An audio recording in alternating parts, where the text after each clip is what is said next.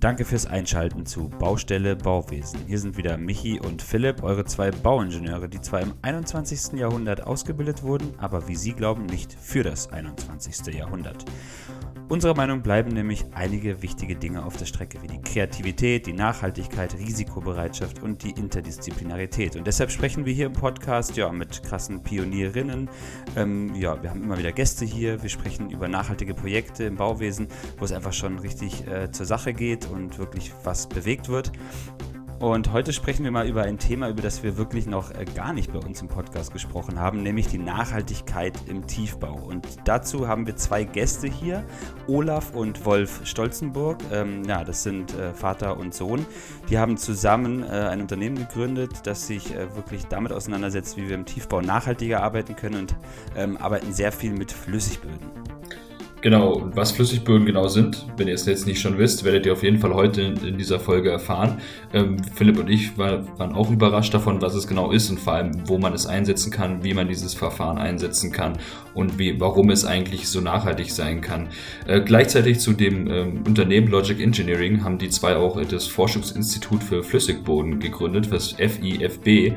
Dabei geben sie quasi die Idee, die sie haben und dieses Wissen, was sie haben, teilen sie damit mit ihren Nutzern um das Produkt, was eigentlich gar kein Produkt ist, sondern eher ein Verfahren, immer weiter zu verbessern.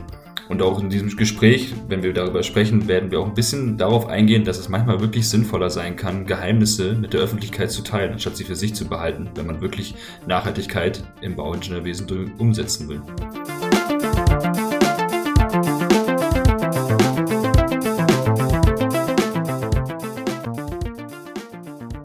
Ja, Herzlich willkommen, Wolf und Olaf. Äh, freut mich sehr, dass ihr hier zu Gast seid bei uns im Podcast.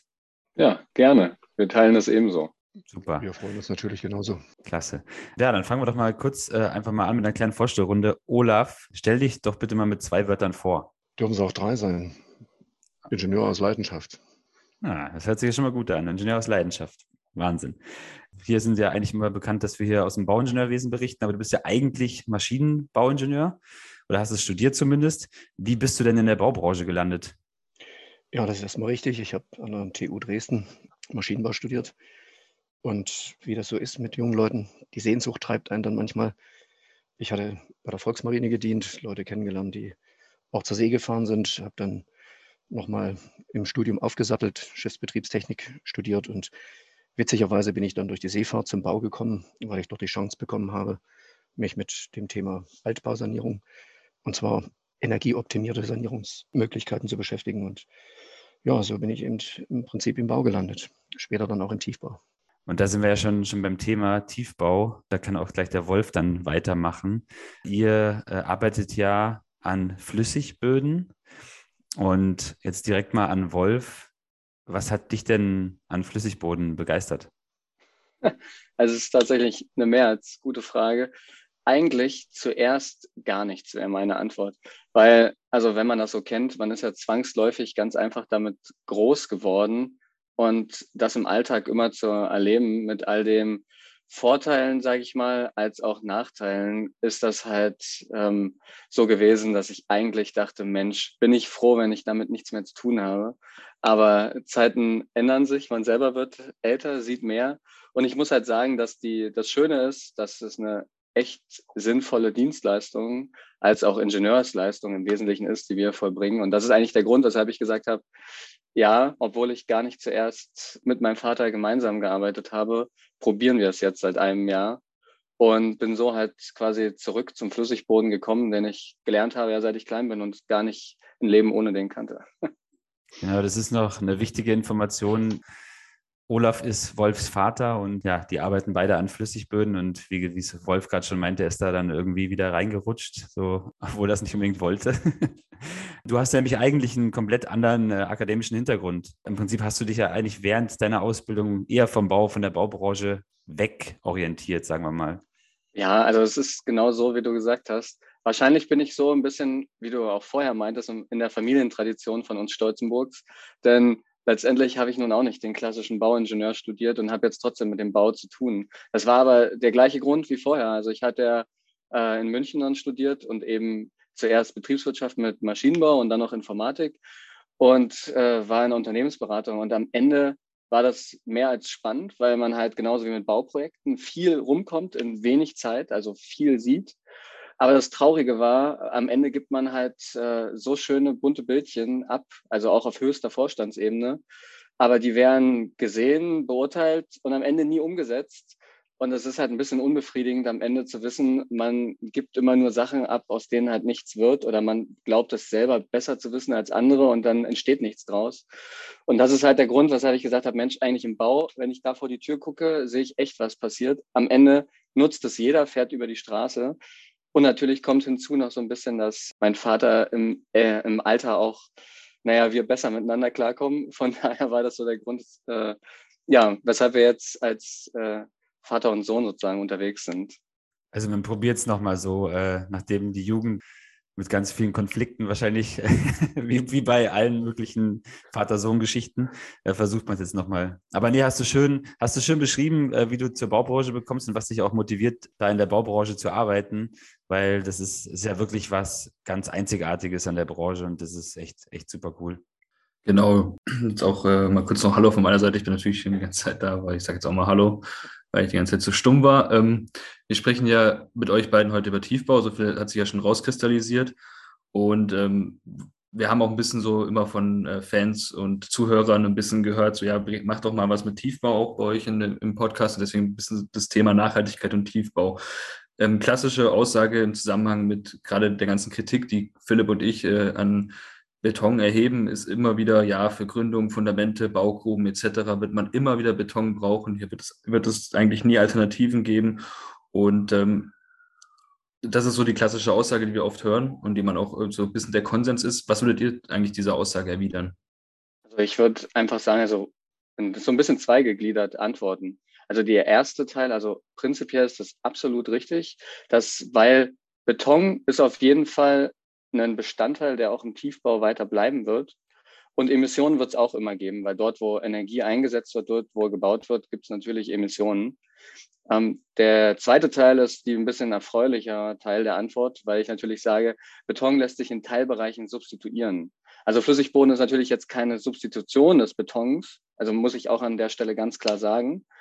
Ähm, aber es lassen sich halt in bestimmten Bereichen halt, sage ich mal, andere Baustoffe und gerade emissionsmindernde Prozesse eben gezielt einsetzen, so dass man sagen kann, Beton bleibt zwar und Emissionen gibt's, aber man kann quasi vielleicht den Anteil verringern und damit und dann auch noch den Energieeinsatz von neuen Technologien eben auch und so zu einem ressourcenschonenderen und äh, energiemindernden Bauen halt kommen. Ja, es geht, das ist, finde ich, eine sehr schöne Antwort, weil es geht ja eigentlich auch beim Hochbau mehr oder weniger darum, den Beton jetzt nicht zwangsläufig aus dem, aus dem, äh, aus dem ganz aus dem Hochbau zu, äh, zu verbannen, sondern auch einfach zu gucken, wo brauche ich ihn wirklich noch und wo kann ich Alternativen finden.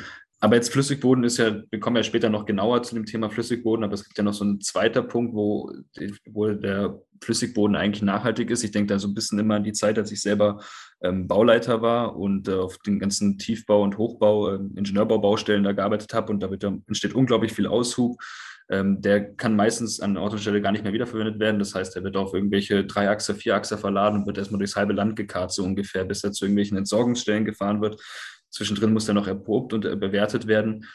Was ist denn da, was sagt ihr denn als äh, Flüssigboden, Flüssigbodenexperten zu, dazu? Oder was kann man mit dem Boden denn noch machen? Im Prinzip ist die Frage, könnte ich die Frage umdrehen, was kann man mit dem Boden nicht machen? Ja, wir haben beispielsweise derzeit eine Baustelle im hohen Norden, der wird eben mit Torf gebaut. Das heißt, da wird Torf als Basis zur Herstellung von Flüssigboden verwendet. Man baut im Grundwasser. Also das Grundwasser ist fast bis zur Geländeoberkante. Ja, und wenn jemand sagt, man kann selbst Kabel in Flüssigboden, der aus Torf hergestellt wird, verlegen, dann äh, greift jemand, der normale Erfahrung mit Torf hat, sich wahrscheinlich an den Kopf. Also will sagen, man kann einfach sehr viel mit dem Aushub machen. Man kann aus dem Aushub wirklich einen, einen wertvollen Baustoff wieder machen. Und weil eben das Flüssigbodenverfahren auch so ein, ja, ein riesen Baukastensystem eigentlich ist, das man nur beherrschen muss, ja, nur, ne, äh, ist eben auch sehr viel möglich, was ansonsten mit anderen Materialien eigentlich nur realisiert werden kann. Das Wichtige ist allerdings immer, man muss vorher darüber nachdenken, äh, was man halt mit dem Boden macht. Überschussmassen wird es immer geben, aber selbst damit könnte man ja etwas machen. Also ich würde sagen, äh, ohne ins Detail zu sehr zu gehen, du könntest theoretisch durch das, das Flüssigbodenverfahren glücklich gemacht werden, du hättest das Problem einfach nicht mehr. Dann kommen wir nämlich jetzt auch zu dem guten Punkt, weil du sagst es, glaube ich, schon. Ähm, mittlerweile bin ich ja kein Bauleiter mehr, aber für alle BauleiterInnen da draußen, ähm, die sich damit rumschlagen müssen, mit dem Problem, mit dem ich mich damals auch rumgeschlagen habe, was mache ich mit meinem Boden, wo bringe ich den hin? Ja, jetzt wird es für euch interessant, weil jetzt kommen wir tatsächlich mal dazu, was eigentlich äh, Flüssigboden äh, genau ist. Und ähm, Olaf, du hast, hast dieses Verfahren äh, mitentwickelt oder entwickelt. Wie lief es damals ab? Ja, wie bei den meisten Dingen ist irgendwo immer wieder der Zufall äh, ja, dabei und spielt eine große Rolle. Das war bei uns genauso. Ich war 89 nach Leipzig zurückgekehrt. Ich bin gebürtiger Leipziger, hatte aber, wie gesagt, bis dato im Ausland zu tun. Und äh, plötzlich gab es eben auch mal städteplanerische Wettbewerbe. Der damalige Baudezernent Herr Lütke Dahltrup, vielleicht den einen oder anderen dann auch vom äh, Berliner Flughafen bekannt, kam da eines Tages mal auf uns zu und äh, sprach mich an, ob wir bestimmte Dinge, Ideen mit einbringen können in so ein städteplanerisches Projekt. Ja, und daraus entwickelte sich eigentlich äh, überhaupt erstmal die Frage, wie kann man im Infrastrukturbereich, also wie kann man auch unter der Erde innovative Ideen mit einbringen. Eine der vielleicht innovativsten Ideen hat eigentlich sogar das alte Bauhaus entwickelt. Die wenigsten wissen davon, weil die meisten bringen das Bauhaus immer nur mit schönen Interieurs und tollem Hochbau und anderen Dingen in Zusammenhang, aber die haben sich tatsächlich auch schon mit der Frage beschäftigt, ja, wie müssen die unterirdischen Systeme, die Infrastruktursysteme der Zukunft aussehen? Und das sind so Ideen, die haben wir wieder mit aufgreifen können. Und wenn Sie eben dann beispielsweise eine Kombitrasse generieren, wenn eben plötzlich nicht mehr alles nebeneinander liegt, Leitungen unterschiedliche Lebensdauer haben, äh, damit die Straßen aufgebrochen werden müssen, wenn es da plötzlich alternative Ideen gibt, ja, dann tut das nicht nur dem Standort gut, sondern es sind dann auch eine ganze Menge neuer technischer Lösungen damit verbunden. Und wenn ich beispielsweise Infrastruktursysteme, Gräben, also aufgrabe, dort äh, Leitungen verlege, sehr eng in einem anderen Platzverhältnis, teilweise übereinander, dann stellt sich natürlich die Frage der Verfüllung. Fließfähige Verfüllbarstoffe waren da dann plötzlich angesagt. Und die wenigsten wissen eben, dass eben tatsächlich in Weimar damals äh, schon sich Gedanken gemacht wurden, wie äh, sowas hingekriegt wird. Es gab da ältere Entwicklungen, einen sogenannten Weimarer Bodenmörtel, WBM. Ja, der Name Mörtel sagt es schon, das ist eben äh, ein Material, das eben sich mit bestimmten Grenzen einsetzen lässt, sehr gutes, äh, sehr gut erstmal nutzbar, um Hohlräume zu verfüllen und so weiter. Und wir hatten eben dann auch die Grenzen dieser Materialien kennengelernt und dann hat der Zufall ein bisschen geholfen, äh, nach dem Motto, wenn man die richtigen Leute kennt, äh, es ist ein Bundesforschungsprojekt daraus entstanden oder Forschungsprojekte sind eigentlich daraus entstanden, nicht bloß eins. Ja, und so ist äh, dann sind wir vom Hölzchen aufs Stöckchen, aufs Bäumchen gekommen und heutzutage gibt es eben da ein sehr großes, ja, ein sehr großes Portfolio, kann man sagen, von über 180 verschiedenen Möglichkeiten, wie man das Flüssigbodenverfahren einsetzen kann, wie man das im Tiefbau, im Spezialtiefbau, im Hochwasserschutz ich, mir fällt gar nichts ein, wo man es im Tiefbau nicht einsetzen kann. Es muss eben bloß halt vorher sinnvoll überlegt sein. Also so hat sich das alles ein bisschen entwickelt. Und ähm, das war dann ein Projekt in, in, Leipzig, was du dann quasi. Ja, es ging um ein großes Erschließungsgebiet in Leipzig, wo wir uns Gedanken machen mussten, äh, wie man da platzsparend beispielsweise bauen kann, wie man trotz platzsparender Bauweisen später auch an die Leitungen wieder einfach rankommt, wie man möglichst eine Straße gar nicht mehr aufreißen muss, um äh, mit jeder einzelnen Leitung äh, ja, später nochmal Dummheiten machen zu können. Also sprich, eventuell erneuern oder neue Hausanschlüsse herstellen etc. Ne? Ja, und das klingt schon ein bisschen so nach, ja, nach Märchen, wenn jemand sagt, ich reise eine Straße nicht mehr auf, um vielleicht an eine Abwasserleitung ranzukommen oder an eine Gasleitung oder eine Fernwärmeleitung oder was auch immer. Es war also keine, es war also keine stringente Entwicklung oder keine geplante Entwicklung, sondern ein Weg, der doch teilweise auch sehr steinig war und äh, dann immer wieder neue Fragen aufwarf. Vor allen Dingen, weil eben doch die Verwendung fließfähiger Verfüllmaterialien gänzlich gegen die Erfahrung des Bauingenieurs verstößt. Mhm. Weil der Bauingenieur braucht es trocken, der braucht es äh, lagenweise, muss da verdichtet werden. Äh, der möchte keinen Auftrieb haben von irgendwelchen Rohrleitungen oder im Boden eingebauten Bauteilen. Ja, und plötzlich gibt es Auftrieb, plötzlich gibt es keine Verdichtungstechnik mehr, plötzlich gelten sozusagen andere physikalische Gesetzmäßigkeiten, die ich dann eben auch einhalten und nutzen muss. Und insofern ist das doch so eine kleine unterirdische Revolution, die da ausgelöst wurde und vielleicht stufenweise immer weiter greift. Schön, dass da in dem Zusammenhang jetzt auch das Wort äh, Revolution fällt. Nee, ich finde, äh, du hast es spannend angefangen, eben, eben um auf den Bauhaus, auf Bauhaus äh, zu, zu kommen, dass das damals schon wirklich Teil deren äh, ja, Forschungen waren und super interessant und auch den Übergang dann, wie das entstanden ist und dass das wirklich ja eher eigentlich wie durch Zufall entstanden ist und, und ja, wie eigentlich viele Forschungsprojekte, glaube ich, ähm, dass, dass eben durch Zufall etwas erreicht wird und man dadurch dann wirklich was, was Interessantes entwickeln kann. Jetzt haben wir schon gehört, diese, der Flüssigboden ist wirklich viel einsetzbar. Jetzt kommen wir nachher natürlich auch noch mal zu ein paar Beispielen von, von eurer Seite. Aber vielleicht noch mal, um, um jetzt auch den Zuhörerinnen irgendwie ein bisschen klar zu machen, was macht denn diesen Flüssigboden in seiner Funktion so besonders? Ja, das, das Einzigartige beim Flüssigboden aus meiner Sicht jetzt als Ingenieur ist eigentlich die Vielseitigkeit der Anwendung, der Anwendbarkeit. Das beginnt ja, ja auf der Ebene des anfallenden Bodens. Das ist eben wirklich auch, egal ob es Sand ist oder Kies oder ein reiner Ton, Lehm natürlich dann schon inbegriffen und ja, selbst Torf, ich hatte es vorhin schon erwähnt. Man kann eben tatsächlich Flüssigboden aus jeder Bodenart herstellen. Und die Einzigartigkeit besteht im Prinzip aus meiner Sicht in, oder die Basis davon ist eigentlich das Verfahren, dass man also hier eine Rückverfestigung nicht dadurch er, erhält, dass geschlossene Zementsteinstrukturen entstehen, die ja eventuell nach Verfestigen immer schwinden, selbst der beste Beton schwindet ja, sondern dass es eben wirklich möglich ist, ähnliche Strukturen weitgehend äh, zu erhalten, wie sie der gewachsene Boden besitzt. Ja, und ihr als Bauingenieure wisst natürlich, warum Straßen kaputt gehen. Ja, wenn ich eine Straße aufreiße und vielleicht im Lehm baue, rechts und links natürlich dann Lehm und ich baue aber mit Sand und Kies und verdichte dort Lage für Lage, dann habe ich natürlich andere physikalische Eigenschaften in dem Bereich, wo ich äh, dort verfülle mit Sand. Ja, ich habe eine andere Wasserdurchlässigkeit, ein anderes Quellverhalten oder überhaupt keins, weil es ja inert ist, Sand, während der Lehm oder der Ton gar natürlich quillt, wenn Wasser dazukommt. Also ich will sagen, äh, Straßen gehen dadurch kaputt, dass wir in der klassischen Bauweise eigentlich Fremdkörper erzeugen. Und damit gehen natürlich nicht nur die Straßen kaputt, damit gehen natürlich auch Netze und Leitungen kaputt. So, und das äh, Dolle ist einfach, dass man das erste Mal tatsächlich in der Lage ist, die Eigenschaften des Umgebungsbodens äh, so weit zu erhalten, dass eben diese äh, zerstörenden Prozesse, diese Schädigungsprozesse nicht entstehen.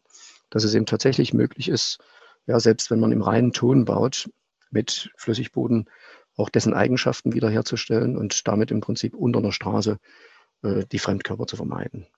Und was mich natürlich heutzutage am meisten begeistert, ist, dass man dazu dann plötzlich die Möglichkeit auch noch hat, über die Tonmineralogie, die hier eine große Rolle spielt bei dem Verfahren.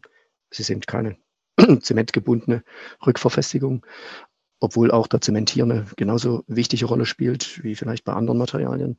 Aber ich kann eben über die Tonmineralogie sehr viele Endeigenschaften gezielt so steuern, dass am Ende Eigenschaften entstehen, die das Ausgangsmaterial überhaupt nicht hat. Und damit kriege ich einen riesigen Werkzeugkasten als Ingenieur in die Hand, der mir Dinge ermöglicht, äh, die, ja, wenn wir es nicht schon bewiesen hätten, wahrscheinlich dann nur bei vielen die Aussage provozieren würden, naja, das geht ja gar nicht. Ne? Ich fand es äh, sehr, sehr, also ich muss ganz ehrlich sagen, kurz hier werten, wie das gerade erklärt wurde. Ich fand es richtig gut erklärt, auch wirklich spannend erzählt, wie das, wie das eingesetzt werden kann und was es ausmacht und dass es eben so im Straßenbau so diesen Effekt hat. Also finde ich, finde ich beeindruckend. Und jetzt äh, Wolf noch dein ja, Teil. Ich, ich versuche das nur mal zu ergänzen, was mein Vater eigentlich schon gesagt hat, ist, dass das Spannende am Flüssigboden ist. Also wir sind sozusagen jetzt ja in dem ganzen Tiefbaumarkt, wo es immer darum geht, Loch auf, Loch zuzumachen, egal für welche Medieninfrastrukturbereiche das jetzt halt ist, ja. Ähm, oder ob es sogar für eine Baugrube ist, etc.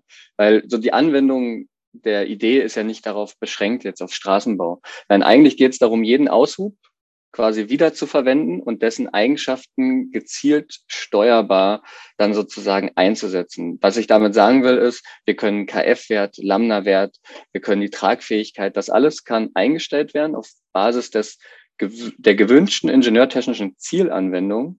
Also soll heißen, quasi, wenn wir mit Fernwärmeleitungen arbeiten, mit Gasleitungen, ist was Besonderes wichtig. Wenn wir wasserdichte Bauwände herstellen, sind halt, äh, also Spundwände oder substituieren, sind halt KF-Werte wichtig. Also die, die Vielfältigkeit und die zielbaren, äh, die steuerbaren Eigenschaften sozusagen dieses jedem zugänglichen Verfahrens, weil, wie gesagt, das ist jetzt auch schon alles jedem zugänglich und frei nutzbar. Das ist die Besonderheit und dass man das mit dem Boden herstellen kann. Punkt eins und Punkt zwei, so würde ich es eigentlich nur abschließen, ist das, was mein Vater schon angefangen hat, dass es eben so unfassbar vielfältig einsetzbar ist, weil es eine ganze Reihe neuer Technologien, also Anwendungstechnologien, wie beispielsweise Bauen im Wasser ohne Wasserhaltung oder Substitution von Spundwänden oder von Schwergewichtswänden, also überschneidenden Bordverwänden und sowas halt gibt. Selbst Tiefgründung wie Pfahlgründung kann man auch substituieren. Also das ist dann neben der Bodenwiederverwendung quasi diese Technologien, die dazukommen, die zu neuen Prozessen führen, das ist so dieses ganz andere und wo man auch sagen muss, wir unterscheiden uns da auch komplett von allen anderen, was wir auf dem Markt so ein bisschen treffen, weil Vielfältigkeit gibt's, aber ähm, wir haben halt unsere klaren Abgrenzungspunkte. Ja, sehr schön, sehr schön beschrieben, was jetzt ein bisschen die, die ähm, technischen Vorteile sind, jetzt sage ich mal, von, von den Flüssigböden. Was ja aber gerade bei uns im Podcast immer wieder interessant ist, und du hast es jetzt gerade äh, schon ein bisschen angedeutet, Wolf, dass man eben ähm, ja extrem viele Möglichkeiten hat, die vielleicht auch noch gar nicht alle erforscht sind. Und da zählt ja im Bauwesen ganz klar irgendwie auch ein nachhaltigeres ja, Bauwesen, also eine nachhaltige Arbeits Herangehensweise dazu. Und da jetzt einfach ganz klar die Frage, was für einen Beitrag kann denn in dem Bezug Flüssigboden liefern? Ganz, ganz spannende Frage. Also zuallererst würde ich mal sagen, das Thema Nachhaltigkeit ist so spannend. Nicht nur, also ich sage mal jetzt aus unternehmerischer Perspektive, weil es natürlich jetzt äh, endlich mal ökonomisches Bewusstsein geschaffen wird für das, was wir ohnehin die ganze Zeit um uns haben. Also damit auch zwangsläufig neuen Technologien Platz gemacht wird, was ich für also sozusagen unersetzlich und absolut notwendig halte. Und jetzt das auf dem Bau. Wir hören es halt immer, Nachhaltigkeit ist im Bau so wichtig und so weiter. Und so kamen wir ja auch fairerweise zu euch, weil es endlich mal Leute ansprechen. Aber im Nachhaltigkeit im Tiefbau, genau, äh, betroffenes Schweigen, Blackbox. Also das ist halt für mich so der Punkt, wo ich sagen muss, okay, was ist es denn? Und wir sind jetzt tatsächlich da so ein bisschen dazu gekommen. Ähm, mein Vater hat da tatsächlich so die Vorarbeit geleistet und jetzt, wo ich da bin, haben wir es noch weiter ausgebaut, dass man halt sagen kann, vielleicht zuallererst haben wir auch erstmal Axiome der Nachhaltigkeit im Tiefbau so mit identifiziert. Es gibt natürlich Kreislaufwirtschaftsgesetz, alles schon. Es gibt, dass man eigentlich, dass man nachweisen muss, was man mit dem Aushub macht, etc. Gibt's das? Ja. Wird's angewendet? Nein. So, wenn wir jetzt mal über Tiefbau reden ähm, und dann auch anfallende Emissionen, muss man auch ehrlich sagen, Hochbaunachhaltigkeit nicht gleich Tiefbaunachhaltigkeit, weil das ist das, wo mein Vater schon angefangen hatte und was wir jetzt bis zur Perfektion weiter vorangebracht haben, ist, wir können zum Beispiel auf Basis unserer gelieferten Fachplanung im Tiefbau, ähm, können wir eine Energiebilanz der Baustelle liefern oder sagen wir es mal so, eine eine Aufstellung dessen, was auf Basis der Planung für Emissionen anfallen und was damit für einen Energieeinsatz verbunden ist. Und das jetzt Nachhaltigkeit und Tiefbau zeigt schon, die Axiome im Tiefbau, weil wir es auf der ganzen Lebenszeitebene machen, sind komplett anders als das im Hochbau. Wir haben nämlich die Hauptteil der Emissionen im Tiefbau fallen tatsächlich erstmal beim Bau an sich an über die ganze Lebenszeit betrachtet. Wir haben halt hier Axiome, dass wir sehen, so knapp 70 Prozent, 80 Prozent der gesamten Emission oder Global Warming Potential, CO2, entsteht erstmal beim Bau. Das heißt, nicht im Betrieb, im Hochbau, ein Gebäude wird klar beheizt. Da ist es wichtig, okay, was für ein Material ist verwendet, wie wird das beheizt, Emissionen entstehen im Betrieb. Aber eine Gasleitung, eine Autobahn, da entsteht im Betrieb nicht die gleiche Energiemenge wie im, äh, beim Bau. Und auch sowas wird auch nicht komplett zurückgebaut, sondern nur ansatzweise. Von daher ist es halt ganz wichtig, sich hier bereits in der Planung Gedanken zu machen, wie ich halt Bauprozesse, Baumaterialien möglichst so auswähle, dass sie möglichst nachhaltig sind. Und so komme ich jetzt, dass ich sage, okay, wie bringen wir Nachhaltigkeit in den Tiefbau? Bereits durch eine intelligente Planung vorab, ähm, eine Messung der Planung und deren Effekte und damit verwendete neue Technologien und Materialien. Das ist so der Ansatzpunkt, den ich da bringen würde und wo eigentlich auch alle unsere Lösungen dann auch permanent und immer auf das Thema Nachhaltigkeit im Tiefbau mit einzahlen. Mhm. Sehr, sehr schön ähm, beschrieben. Bei Axiomen denkt man ja immer auch ein bisschen so, denkt man ja gleich irgendwie an so krasse Mechaniker wie Newton oder so, aber ja. hast, du, hast du auf jeden Fall äh, schön beschrieben. Nee, aber fand ich gut. Jetzt vielleicht noch dann eine direkte Frage. Ähm, was, was sind jetzt ganz speziell beim Flüssigboden und Nachhaltigkeit? Was sind die Vorteile vom Flüssigboden zur Nachhaltigkeit direkt? Okay, wir machen das immer auf drei Ebenen, weisen wir das auch immer nach, wenn es jetzt gerade verlangt wird und eigentlich gibt es keine Baustelle mehr, wo wir es nicht mitliefern.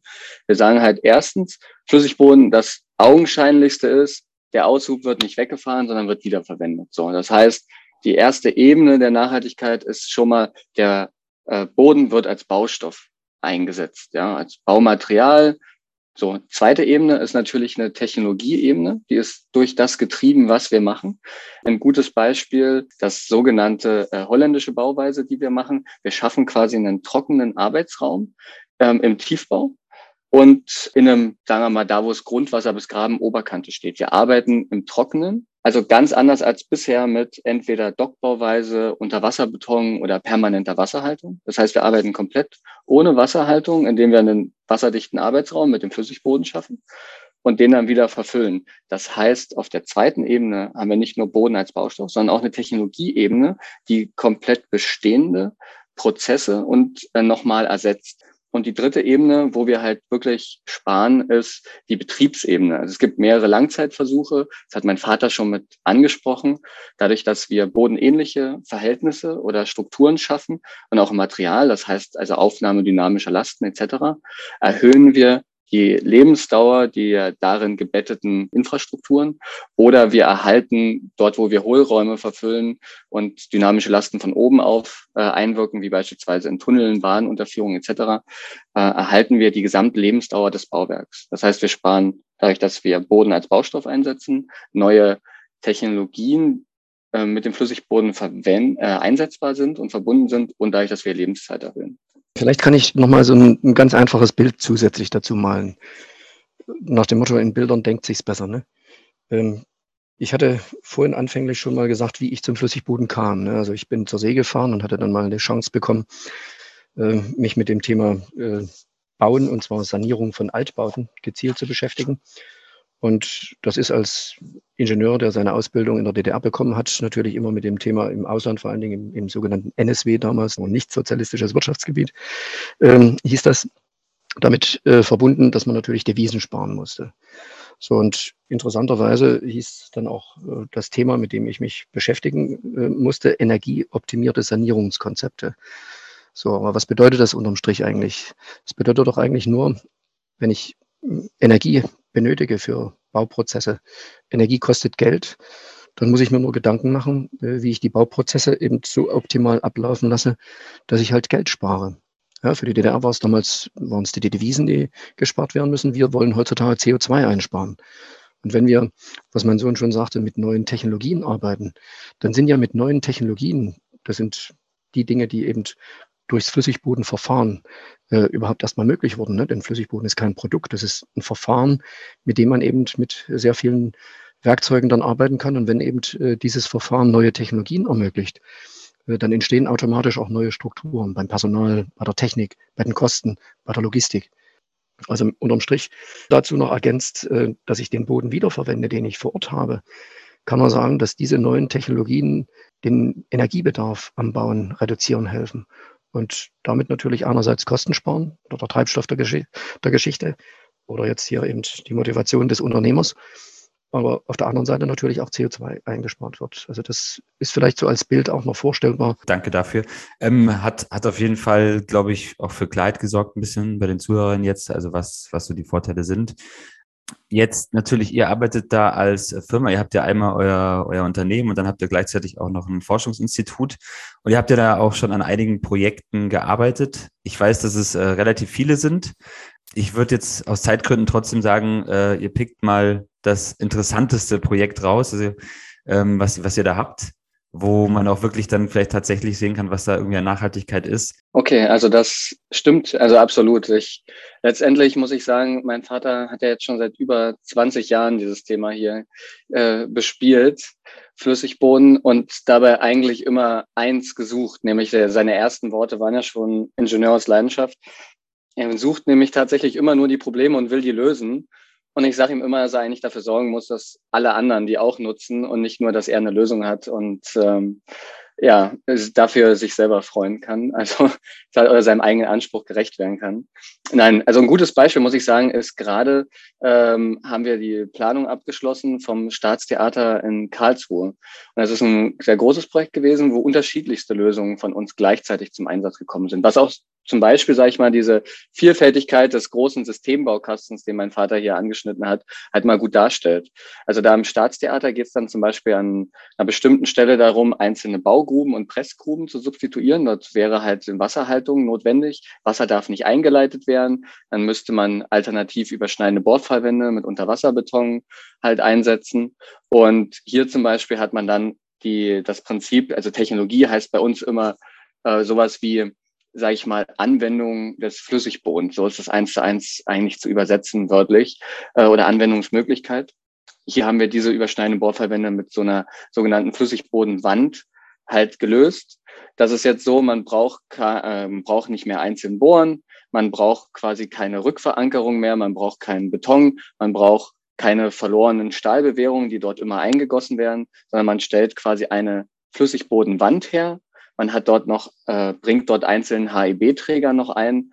Und die kann man sogar danach, nach dem Bauvorhaben, dann auch wieder ziehen. Die Wand steht durch Kohäsion quasi mit, äh, und Anhaftung des Bodens an den Umgebungsboden und die steht eben auch dadurch, dass die HEB-Träger die noch halten, die aber auch rückgewonnen werden können nach Abschluss des Bauvorhabens.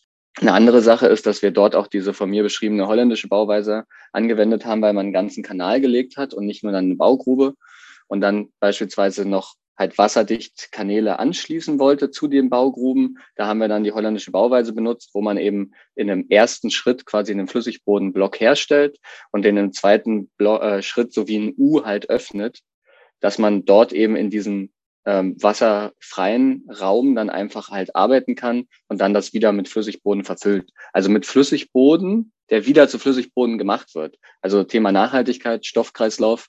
Wir haben halt hier eine, also bis Thema 20 haben wir es schon selber 20 Mal hintereinander aus Flüssigboden wieder Flüssigboden hergestellt. Das ist eben auch möglich und nicht, es wird dann entsorgt. Bevor du jetzt weitermachst, würde ich dich noch kurz unterbrechen, weil ja. du ja im Vorgespräch ähm, tatsächlich ähm, mir von einem echt spannenden Projekt erzählt hast. Und zwar geht es da ja um, um das Verfüllen von alten Tunnelanlagen.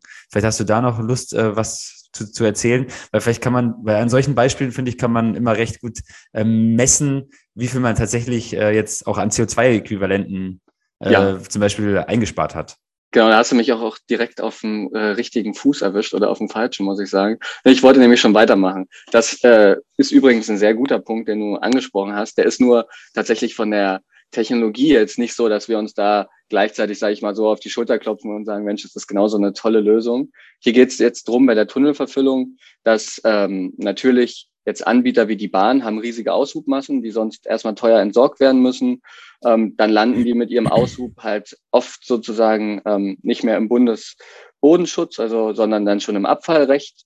Und dann äh, werden teilweise die Güter, das machen ja auch andere neue Startups mit Promis, die das auch bewerben, ohne da konkrete Namen zu nennen. Die sind dann als Bodenbörsen, fahren die dann den ganzen Boden durch Deutschland mit Zügen, klopfen sich auf die Schulter, dass die da ein Geschäft gemacht haben, weil der Abfall im anderen Land bis äh, Bundesland weniger kostet und die noch eine Marge gemacht haben aber das äh, an die Bahn nach abkassiert haben nach ihrem jeweiligen Bundesland. Aber an dem Verfüllungsprojekt wo ich jetzt drauf hinauskommen will. Das ist ein größeres, da geht es um ein paar zehntausend Kubikmeter und da nutzen wir direkt den Aushub der Bahn eben, um einen Tunnel zu verfüllen. Wichtig ist, dass dann eben von den Eigenschaften wir den dynamischen Lastbereich so eingestellt haben, dass sich kein Fremdkörper ausbildet, was oft bei anderen Verfüllmaterialien sozusagen der Fall sein könnte. Also das haben wir nachgewiesen, dass es gleichzeitig auch keine Schwindungen gibt, dass man es eben hohlraumfrei verfüllen kann und weil man da auch mit Grundwasser zu tun hat, dass die KF-Werte so eingestellt sind, dass quasi kein Grundwasser auch noch eindringen kann, selbst in den Körper, sodass man keine Probleme hat, dass da irgendwas mal rostet, kollabiert, sich aufschaukelt. Die Einsparung Hätte man das jetzt klassisch verfüllt ähm, mit dem Substitut, sind halt schon alleine bei knapp 25.000 Kubikmetern sind die Einsparungen knapp 6.000 Tonnen CO2, die wir jetzt haben, einfach durch die Bodenwiederverwendung, durch die andere Technologie, durch die Lebensdauer. Super interessant und äh, sehr, ich finde es sehr gut messbar tatsächlich, also ohne, auch abhängig, unabhängig von dem finanziellen Faktor. Das heißt, das ist ja, der ist ja am CO2, in den CO2-Emissionen äh, geknüpft. Auch erstmal ganz cool zum Projekt in Karlsruhe. Das ist, ist jetzt die Planung abgeschlossen oder hat das, hat, hat das schon angefangen? Weil ich, ich wohne ja in Karlsruhe, dann könnte ich eigentlich so. mal vorbeigucken. Nee, die, Plan die, die, Planung ist jetzt abgeschlossen und ist jetzt gerade in der Ausschreibung. Genau. Okay, also, ja. aber das, das wird ein sehr spannendes Projekt. Also, das kannst du dir, auf jeden Fall dann live begleiten. Ja. Also. Cool, ne? Das, da, da freue ich mich drauf. Was ich auch gerade noch witzig fand, welchen Fact mit dem, mit dem Boden, der jetzt einmal quer durchs Land gefahren wird, das ist auch noch so eine Geschichte, die ich auch noch weiß äh, aus meiner Zeit, weil ich habe ja da so in diesem drei Bundesländer-Eck, äh, Hessen, ähm, Baden-Württemberg, Rheinland-Pfalz gearbeitet ja. und gerade mit diesem Boden, mit diesen Bodenschadstoffklassen ist es dann immer ganz interessant, dass dann plötzlich ein Boden, der der irgendwie Z2 in Baden-Württemberg ist, der ist in, der ist in Rheinland-Pfalz nur Z1 und dann hast du da irgendwie, hast du da irgendwie genau. die Möglichkeit, den viel billiger in einem anderen Bundesland zu entsorgen. Und das Richtig. sind so diese klassischen Dinge, die, die bei uns dann auch immer, dann ist man bereit gewesen, den, den LKW halt mal noch 50 Kilometer weiterfahren ja, zu lassen, absolut. damit man halt irgendwie sich dann ein paar, ein paar Euros halt spart beim, beim Entsorgen des Bodens. Richtig. Das ist immer so Immer Wahnsinns, das, Wahnsinn gewesen. Das Spannende ist ja auch, wenn man hier drüber redet, weil man jetzt andere Technologien hat und anders plant, sind wir ja auf einmal auch, wie gesagt, nicht mehr im Abfallrecht, sondern äh, ist, das bleibt ja Boden und damit also Bundesbodenschutz, weil der Aushub verlässt die Baustelle nicht, wird auf der Baustelle hergestellt, wiederverwendet. Also habe ich, rede ich jetzt über ganz andere Klassen. Also ich bin nicht mehr in Abfallklassen und ähm, damit eben auch diese ganzen Kostenwirrwarr, der entspinnt sich dann auch, sage ich mal so. Vielleicht sollte man noch mal einschränken und sagen, wir haben natürlich nicht das Staatstheater geplant. Äh, wir haben natürlich ja. die Flüssigbodenanwendung geplant. Das wäre ein bisschen anmaßend. Das ist nämlich ein sehr innovatives Ingenieurteam, das dort ja. äh, uns überhaupt dazu geholt hat. Also nur noch mal die kleine Einschränkung. Genau, man muss ehrlicherweise sagen, wir haben da die Flüssigbodenanwendung unterstützt, weil das andere Ingenieurbüro quasi selber sich an den Flüssigboden gerade ranwagt. So ist es. Das ist ja auch eine gute, gute Rolle, denke ich, die man, die man auch annehmen kann. Ne? Ja, ist ja. auch klar unsere Zielrolle zukünftig. Also wir sagen immer, jetzt, wenn es darum geht, wie geht's auch weiter, sage ich meinem Vater, eigentlich habe ich ja schon gesagt, hat mein Vater jahrelang seine Lösungen wie kleine Schätze gehütet. Und ich sage eigentlich, also wir müssen das doch jedem zugänglich machen. Es ist doch, wir reden alle drüber, jeder sagt, nachdem er drei Worte gehört hat, Mensch, ist, warum nutzt es nicht die ganze Welt? Ja, weil es halt nicht nur im Kopf quasi von einem Ingenieur aus Leidenschaft sein muss. Genau, deshalb sind wir jetzt gerade gerade dabei, das halt wirklich zu standardisieren und äh, Standards nutzbar zu machen, alle Lösungen, so dass wir eigentlich sozusagen nur eine Art Lösungsschmiede halt sein wollen und immer diese Standardanwendungen an alle anderen Ingenieurbüros rausgeben und wenn die dann halt noch Anwendungsfragen haben etc. zu uns zurückkommen. Also so ist eigentlich unser Ziel, um das wie gesagt, auch allen nutzbar zu machen. Mhm. Ja, es ist auch ähm, jetzt auch da gibt es ja eigentlich gerade schon so eine nächste Frage eigentlich, weil ähm, Philipp und ich waren jetzt sicherlich nicht die größten ähm, Bodenmechaniker und Geotechniker im Studium oder auch jetzt in der Berufswelt sowieso nicht.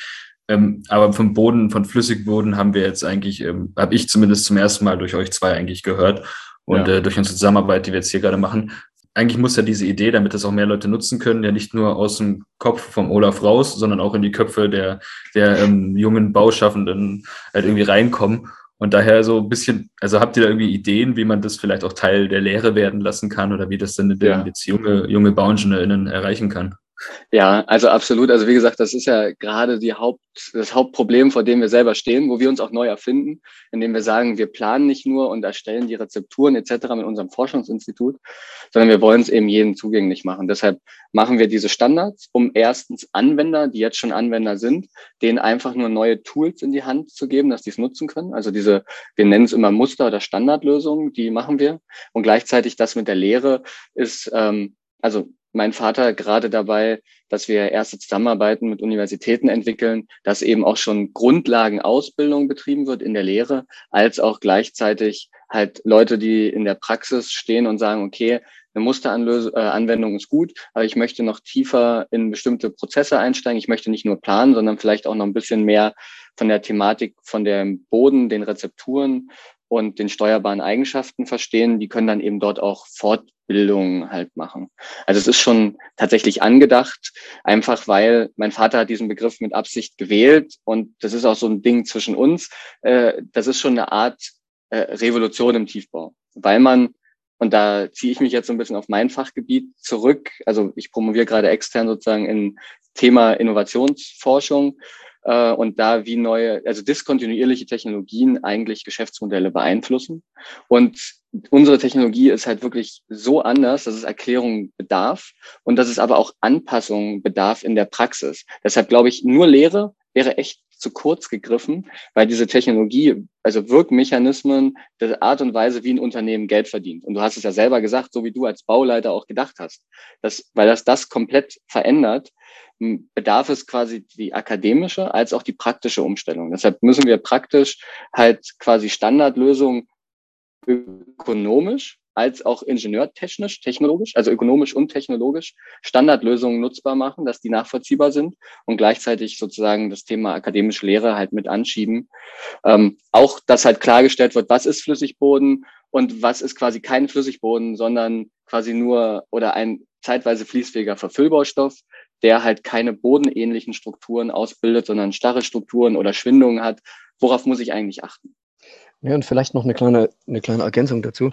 Wir haben natürlich auch mit ökonomischen Strukturen zu tun. Beispielsweise, wenn eben ein Planer seine Planungskosten in Abhängigkeit von den Baukosten bezahlt bekommt. Ja, dann ist eigentlich der natürliche Motor der Kostenreduzierung ja, er wird zumindest äh, Sand ins Getriebe geworfen. Ne? Ich will das gar nicht im Detail, äh, im Detail weiter ausführen. Ich muss auch sagen, was ich auch ehrlich gesagt nie verstehen kann, weil sowas gibt es in keiner anderen Industrie, dass wenn ich künstlich die Kosten hochtreibe, ich mehr Geld verdiene. Das ist, das ist doch total pervers. Das führt ja zu diesen Unsinnigkeiten, freundlich gesagt, in Deutschland. Ja, und jetzt ist es eben dann auch an uns, und da haben wir Wege gefunden, äh, wie man eben beispielsweise solche Dinge ganz offen kommuniziert. Wenn man also beispielsweise den Bauherrn über Machbarkeitsstudien zeigt, was sie mit alternativen Lösungen äh, an Kosten einsparen können und dem Bauherrn dann eben auch ver vermittelt, dass da mehr planerische Vorarbeit drin steckt. Ja, dann habe ich zumindest in meinen fast 25 Jahren mit dem Thema bin ich also so lange schon unterwegs, äh, noch nicht erlebt, dass ein Bauherr dann explizit gesagt hat, ja, also wenn ich von mit eurer Hilfe eine Million sparen helfe, dann tut es mir weh, wenn ich 100.000 Euro mehr für die Planung ausgebe. Also man muss es bloß dann entsprechend ansprechen und auf der anderen Seite darf man ja auch nicht verstehen äh, oder vergessen, äh, die Bauwirtschaft hat ja auch was mit Produktionsmitteln, mit sehr teuren Produktionsmitteln zu tun. Ja, und egal, ob das Großtechnik ist oder ob das eben beispielsweise Kiesgruben sind, die ich mir anschaffe, was auch immer. Äh, ich muss den Leuten, die solche Investitionen getätigt haben, auch Auswege zeigen, äh, wie sie mit so einem Verfahren, das eben beispielsweise keine Deponie mehr braucht, wie sie trotzdem zurechtkommen. Und da gibt es auch Lösungen und Möglichkeiten, und wenn man dann allen auch sozusagen die Hand reicht, äh, dass ihr wirtschaftlicher Bestand eben nicht äh, durch eine disruptive Innovation kaputt gemacht wird, dann geht es auch in einer relativ schwerfälligen Industrie wie vielleicht der Bauindustrie. Und ähm, ja, also diskontinuier Möglichkeiten diskontinuierliche Technologie wäre jetzt das fachlich ganz Richtige. Aber ja, du hast absolut recht. Also das ist, wie gesagt, das ist jetzt so ein bisschen die Diskussion auch, die wir immer zwischen uns pflegen, wo sich die Perspektiven und Generationen bereichern, sage ich mal. Ja, ich, ich finde, wir sind da jetzt auf jeden Fall auch zu einem, zu einem guten Punkt gekommen und äh, habt da auf jeden Fall schon, schon echt äh, Gutes geleistet und habt da auch echt noch äh, Großes vor, glaube ich. Deswegen ja. jetzt zu dem ganzen Thema äh, die abschließende Frage. Ähm, wie wollt ihr denn die Technologie und die Einsatzmöglichkeiten weiterentwickeln? Die, die Antwort habe ich eigentlich schon indirekt gegeben, dadurch, dass wir sagen, wir versuchen uns immer noch unsere Kreativität zu erhalten, aber gleichzeitig die Anwenderzahl zu erhöhen. Ich sag mal, das, was wir wirklich haben, ist, also wir, die Leute, die hier arbeiten, sind alle so verrückt wie mein Vater und so kreativ. Das heißt, wir, wir arbeiten halt eigentlich nicht nach Methode X immer wieder, bam, bam, bam, bam, bam, ist stumpf und hat schon immer so funktioniert, sondern wir versuchen tatsächlich passgenaue, einzigartige Lösungen je Problem zu finden. Und also oft auch zu meiner Frustration, wenn man hier ist, weil dann wird immer wieder eine Schleife gedreht, weil man sagt, nein, das, wir geben das so nicht ab, das ist noch nicht die intelligenteste Lösung. Genau, aber den Gedanken wollen wir uns erhalten, wenn, und wir wollen diese Standards schaffen. Je mehr Anwender das gibt, desto mehr wird ja auch in Einzelfragen an uns zurückgespielt und gesagt, also so ein bisschen passt die Standardlösung hier nicht. Ähm, wollt ihr uns bei der Konzeptionierung der Anpassungen bitte helfen oder könnt ihr es nochmal überprüfen, ob das so halt auch valide ist? Und so können wir diese Kreativität uns erhalten. Also die Nutzerzahl tragen äh, von den Standardfällen, die tragen einfach immer mehr Probleme an uns ran, wo mein Vater dann, bis er nicht mehr denken will, und arbeiten möchte, eines Tages halt weiter seine kreativen Lösungen für die Probleme finden kann, die dann unsere Partner an uns herantragen. Und so denke ich mal, ähm, profitiert auch jeder Partner von uns daran, weil wir natürlich in unseren also wir denken, unsere Standardlösungen werden ja auch jährlich dann geupdatet. So kriegen die dann auch immer neue Standardlösungen, die wieder sozusagen auf den gelösten Problemen beruhen. Und so kommen wir in einen schönen Kreislauf, sage ich mal, der Innovation rein, weil wir geben Standardlösungen in den äh, zur Anwendung halt Planern, Bauherren an die Hand.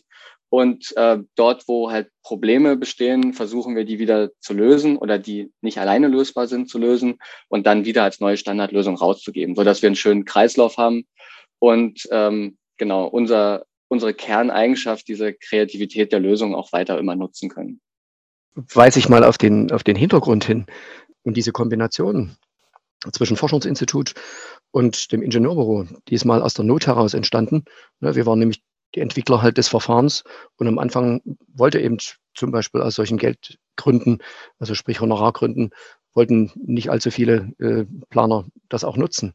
Und wir mussten dann im Prinzip mit gutem Beispiel vorangehen und haben unser Ingenieurbüro dann diese Dinge machen lassen.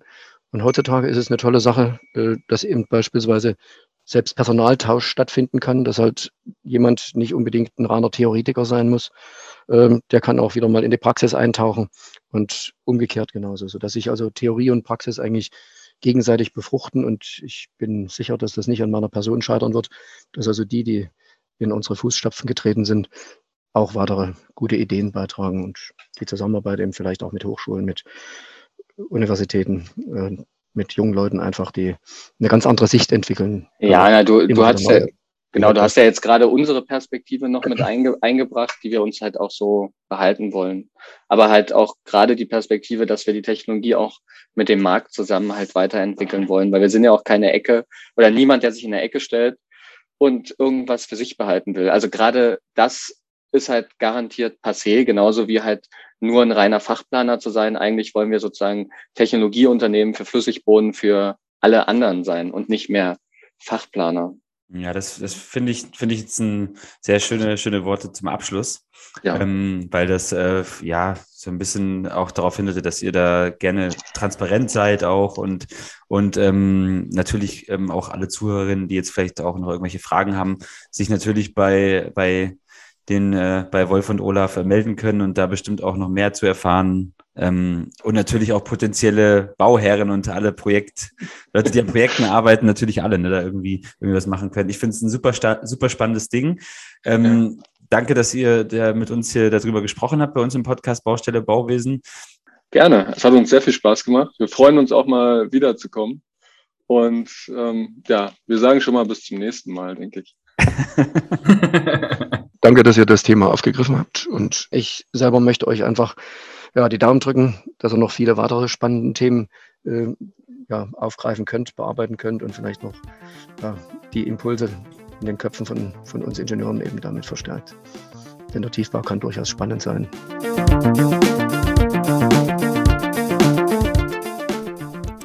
Jo, das war ja mal wieder äh, ein krasses Gespräch, mal hier mit äh, Vater und Sohn, die haben sich ja am Anfang auch gleich mal ein bisschen angedisst. Aber naja. Also ist das bei Familien, ne? kennen wir beide auch. Genau, kennen wir, kennt jeder, glaube ich, zu Hause. Nee, ähm, super spannendes Thema. Ich fand es wirklich sehr interessant. Die haben es wirklich richtig geil anschaulich erklärt, was es wirklich für Vorteile bringen kann. Äh, irgendwie mit, ja, mit, mit, mit so einem einfachen Verfahren eigentlich äh, für Nachhaltigkeit auf Baustellen zu sorgen. Ja, ich finde es auch einfach cool, dass sie es halt wirklich ähm, nicht so als ihr, als wirklich als ihr Geheimwissen irgendwie hm, vermitteln, sondern dass sie es halt wirklich teilen und sagen so, Leute, je mehr Menschen es nutzen, desto besser können wir dieses Produkt weiterentwickeln. Und also total witzig, ich habe den, den Olaf ähm, im Anschluss bei LinkedIn connected und der hat mir direkt, hat mich direkt angeschrieben, so, hey, Michi, danke für die Projektidee. Jetzt können wir als nächstes zusammenarbeiten und gucken, wie man denn jetzt diese Atom Atommüllentlagerung verbessern kann und weniger Beton braucht. Und zack, hat er, wollte, will er mich hier im Projekt einbinden.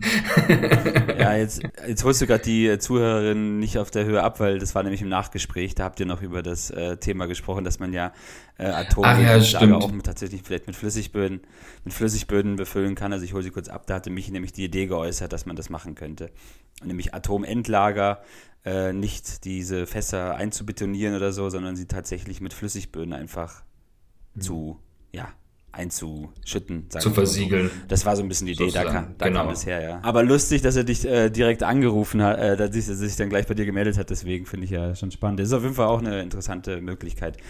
Aber jetzt nochmal zurück über die anderen Sachen, die wir mit denen gesprochen haben. Also, ich habe es ja gerade schon kurz erwähnt, die haben es ja echt geil erklärt, Flüssigboden. Und ja, was, was kann man dazu jetzt noch viel sagen? Fällt dir da noch irgendwas ein, Michi? Ja, was mir noch einfällt, ist halt dieser Nutzen. Das ist ganz einfach, das ist ganz offensichtlich, worüber wir viel gesprochen haben. Ähm, die Betoneinsparung, die man dadurch erzielen kann, ist halt einfach praktisch. Finde ich einfach eine gute Idee. Ähm, ich bin, ähm, denke da ja auch immer noch so ein bisschen in diesem Bauleiter-Denken, was ich auch in der, in der, im Gespräch gesagt habe, dass man halt auch auf der anderen Seite sich den Transport vom Boden spart. Und um jetzt nochmal noch mal ein, eine eine Schippe weiterzudenken und man denkt, man spart sich den Transport. Wenn man sich Transport spart, spart man sich tatsächlich auch Schäden an Straßen. Das ist natürlich jetzt auch nochmal so ein bisschen, ein bisschen absurd, aber wenn ich muss da wirklich auch wieder an eine, an eine Baustelle denken, wo halt diese, diese voll beladenen Laster Tag ein, Tag aus bei, bei knapp ähm, 35 Grad im Sommer immer wieder an der gleichen Stelle um die Kurve gebogen sind. Der Asphalt war am Arsch danach. Und äh, das muss ja dann auch wieder neu gemacht werden klar kriegst du nie alle Laster von der, von, von, von der Straße runter, aber genau solche Schäden werden ja auch weniger minimiert. Einen Aushub gibt's immer. Einen Aushub gibt's immer, aber wenn man den Aushub direkt an der, an der Baustelle lassen kann, weil man den weiter irgendwie direkt vor Ort verbaut, wieder für das, in Form von Flüssig, Flüssigboden, was ja, was man ja offensichtlich, was man wahrscheinlich machen kann, so wie ich das verstanden habe, dann, äh, dann spart man sich ja da auch wieder den Transport, zumindest den Transport über längere Strecken wird man sich früher oder später auf jeden Fall sparen, weil irgendwo wirst du Einsatzgebiete in der Nähe finden, wenn du das Interesse daran hast weil es ist einfach teuer, Boden zu entsorgen. Ja. Ähm, und ich finde es einfach super spannend. Ich, da muss man ja gar nicht großartig drüber diskutieren noch. Ich finde es ähm, ein cooles Verfahren. Der Wolf ist ja auf uns zugekommen, hat uns gleich angehauen, hey, lass mal hier, habt ihr Bock, da eine Folge drüber zu machen? Super spannend. Und wir haben halt gleich gesagt, ja klar. Ja, ich finde es auch mal gut. Also. Weil wir eben auch noch nicht zu tief, wir haben ja noch nichts zu Tiefbau gebracht, ne? Also das, wir reden immer schön über Tragwerksplanung. Ja, und den Tiefbau haben wir irgendwie, irgendwie hinten stehen lassen. Was aber auch damit zusammenhängt, dass, dass ich wirklich halt wenig darüber weiß, wie Nachhaltigkeit im Tiefbau funktioniert. Jetzt haben wir zumindest eine Sache irgendwie mal gesehen, gehört, entdeckt. Mal gucken, vielleicht gibt's ja noch Zuhörer, Zuhörerinnen hier, die noch mehr wissen, noch mehr uns sagen wollen und irgendwo sagen, hey, Tiefbau, warum wisst ihr nichts von dem und dem Thema? Weil da denke ich, ähm, können wir vielleicht auch mal dann auch was Neues, weiteres aufgreifen. Und damit wären wir eigentlich auch schon beim Punkt. Haut uns an mit Ideen und Vorschlägen, die jetzt auch in Richtung Tiefbau gehen. Und vielleicht kennt ihr auch irgendwelche Leute, die da arbeiten und Bock haben, mit uns darüber zu sprechen. Wir sind auf jeden Fall ganz ohr dafür und haben Bock drauf, weil uns hat das Thema jetzt richtig angefixt. Mhm. Und ja, also Kontaktdaten wisst ihr ja mittlerweile, was die gibt. Baustelle-bauwesen.de oder bei Instagram Baustelle-bauwesen. Und ja, da findet ihr alles. So viel von meiner Seite. Jo. Also, tschüss, bis zum nächsten Mal.